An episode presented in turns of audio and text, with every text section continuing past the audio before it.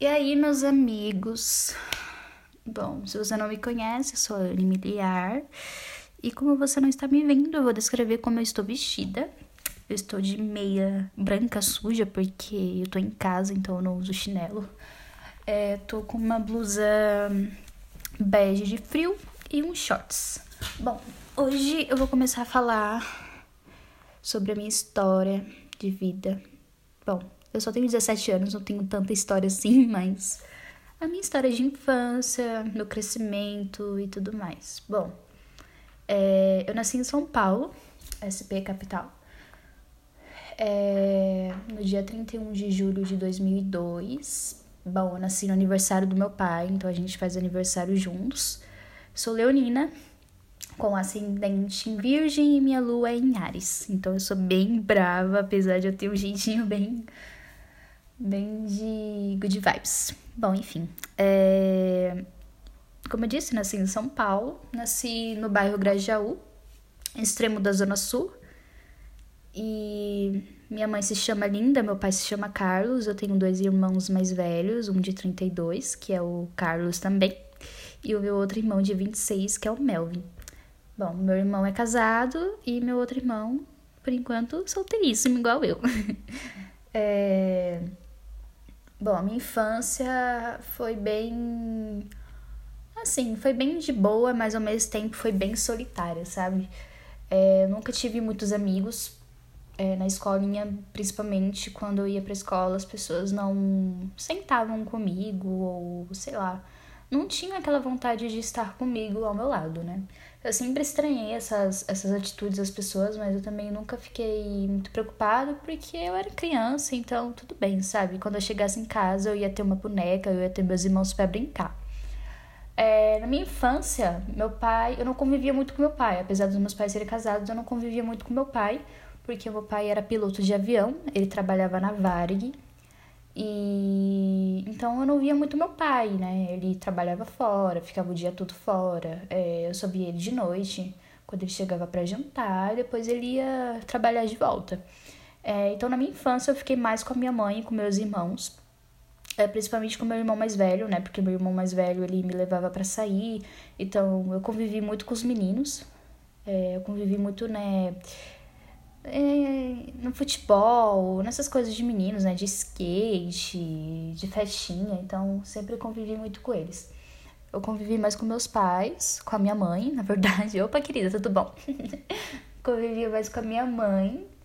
E foi isso. Eu sempre tive, assim, uma relação muito conturbada com a minha mãe quando eu era criança, porque a gente nunca conseguiu se entender completamente, sabe? Então, a gente sempre tava ali brigando, brigando, brigando.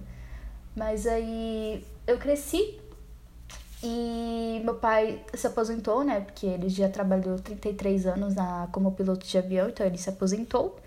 E eu comecei a conviver mais com, os meu, com meu pai, porque minha mãe começou a trabalhar, então a tarefa dos dois reverteu. Quem começou a trabalhar foi minha mãe, e meu pai começou a ficar em casa porque ele já estava aposentado. É... Então foi isso. Meu crescimento com meus pais foram desse jeito, com a minha família tudo mais. Em relação à escola, voltando ao assunto da escola. Eu sempre fui muito sozinha, como eu disse, é, não tinha muitos amigos, e quando eu achava que eu tinha amigos, não eram amigos. É, eu sempre tentava, para não me sentir naquela solitude, né, naquela solitária da, da escola, eu tentava me turmar com as pessoas que praticavam bullying, para eu não sofrer bullying também. Porque quando eu era criança, eu tinha um cabelo curtinho, né, curtinho Chanel, assim, gente, eu parecia o Playmobil. Todo mundo zoava o meu cabelo, todo mundo zoava o meu cabelo. Eu era muito feia com aquele cabelo, sério, juro. Mas aí eu tentava me tornar com o pessoal do bullying, né, pra não sofrer bullying também. Só que aí eu comecei a achar que aquilo tava um pouco errado, né, porque que hipocrisia, né? Meio errado ficar andando com gente que faz bullying, né? Mas enfim. É, e foi isso, meu crescimento na escola foi desse jeito, mas depois que eu entrei no primeiro ano, eu comecei a ter mais envolvimento com as pessoas, comecei a ter mais amigos e tudo mais. Então, a partir do primeiro ano no ensino médio, eu comecei a ter esse ciclo social que eu tenho hoje. É, eu fui crescendo, fui crescendo, e agora eu tô com 17 anos e. Bom, acho que tudo que eu tinha que falar eu já falei. Bom, nos meus relacionamentos amorosos, vamos por lá. É... Eu tive meu primeiro namoradinho aos 13 anos, foi quando eu tirei, quando eu perdi meu bebê. Foi na porta da escola, todo mundo olhando, gente. Nossa, que sofrimento, todo mundo olhando.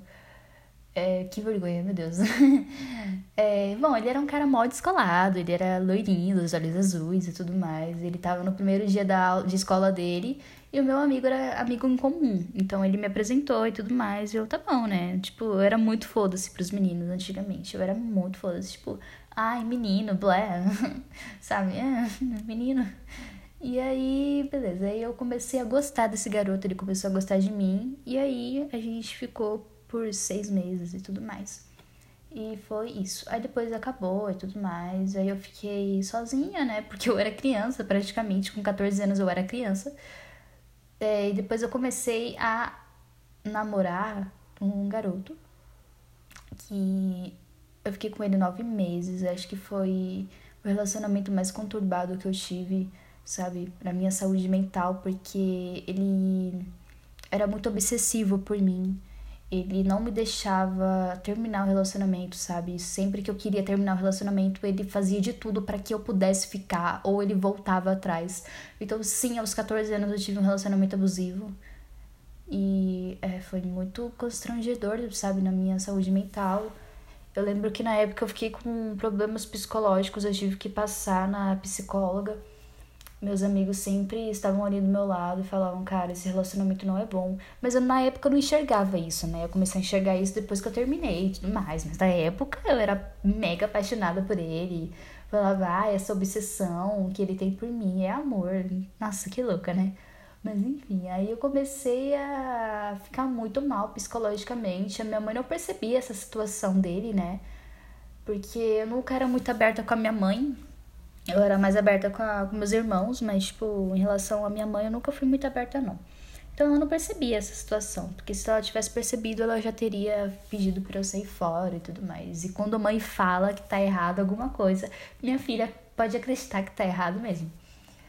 E aí eu comecei a continuar com ele e tudo mais. Eu fiquei nove meses com ele, minha família conheceu ele.